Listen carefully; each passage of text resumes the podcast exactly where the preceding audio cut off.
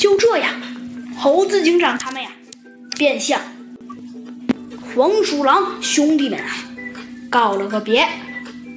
然后啊，猴子警长和小鸡墩墩呢，又出现在了胡夫人的家里。贵妃鸡出事前呐，胡夫人是贵妃鸡家的常客。胡夫人啊，似乎没有发现两位警官的到来，她只是哭哭啼啼的，以此啊表示他对网友贵妃姬沉痛的悼念。谁要是亲眼目睹了胡夫人那哭肿了的眼睛话呀，一定深信不疑。胡夫人的泪水啊是圣洁的，感情啊是真实的，连猴子警长和小鸡墩墩呐都有点感动。两位警官呐。也是一样，在胡夫人的家里啊，一无所获。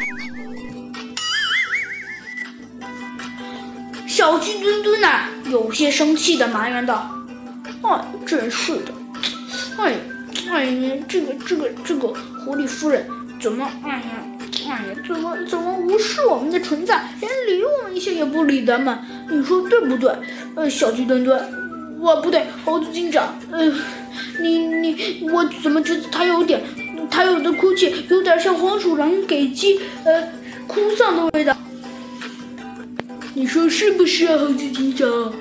然后我小鸡墩墩又开始疯狂的晃猴子警长了。猴子警长说道：“哎呀，你别晃了，小鸡墩墩。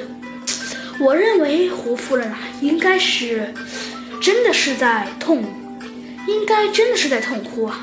你说。”你这样说，我觉得小鸡墩墩，你确定吗？小鸡墩墩呐，那有些为难的说道：“那怎么办呀，猴子警长？那任何点线索没有呢？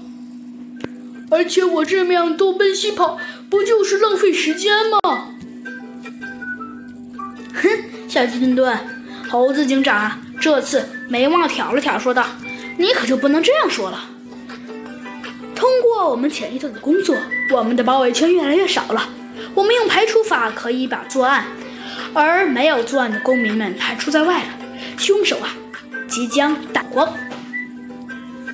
真的，猴子警长，嗯，你简直太神了！小鸡墩墩呐，迫不及待地问道：“小鸡警长，你快说，小小到底是谁？”